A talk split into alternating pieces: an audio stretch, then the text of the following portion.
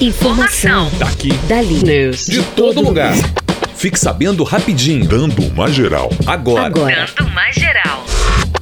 Inscritos no auxílio emergencial relatam sumiço de dinheiro durante o uso de aplicativo da Caixa. Os beneficiários do auxílio emergencial que usaram o aplicativo Caixa Tem para realizar pagamentos de boletos têm relatado sumiço de dinheiro de suas contas. O Caixa Tem funciona como um aplicativo de qualquer outro banco. Por ele, a pessoa que recebe o auxílio emergencial pode consultar saldo, extrato, fazer transferências e pagamentos. A Caixa confirmou a falha, afirmando que atingiu 0,1% dos boletos pagos no aplicativo. Segundo o banco, a situação está resolvida e todos os clientes afetados vão ser ressarcidos.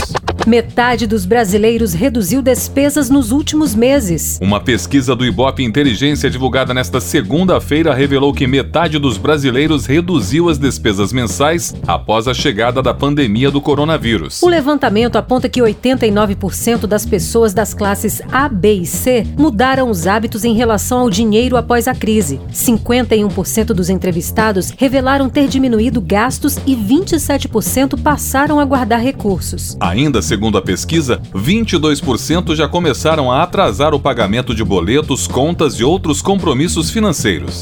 Correios começam a fazer cadastro para auxílio emergencial. Uma parceria firmada entre o Ministério da Cidadania e os Correios habilitaram a estatal a fazer cadastros para o auxílio emergencial. A medida tem como objetivo simplificar o acesso ao benefício, sobretudo por parte de quem não tem smartphone ou acesso à internet. Os candidatos ao auxílio emergencial poderão acompanhar o andamento do processo nas lojas físicas da empresa. Devido à pandemia do coronavírus, haverá um cronograma semanal para atendimento organizado conforme o mês de nascimento dos cidadãos. As datas devem ser divulgadas ainda esta semana. Projeto ambiental cria plataforma online para professores. O projeto Albatroz, que estava paralisado desde março, criou uma plataforma online para prosseguir com o seu trabalho de educação ambiental durante a pandemia do novo coronavírus. A iniciativa tem como objetivo sensibilizar pessoas de todas as idades para a importância de preservar o meio ambiente e conservar a vida marinha. O recurso já está disponível gratuitamente para professores de todo o Brasil que queiram ministrar o conteúdo aos seus alunos. O endereço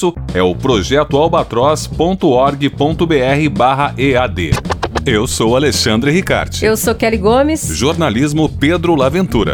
Informação. Daqui. Dali. News. De todo lugar. Fique sabendo rapidinho. Dando uma geral.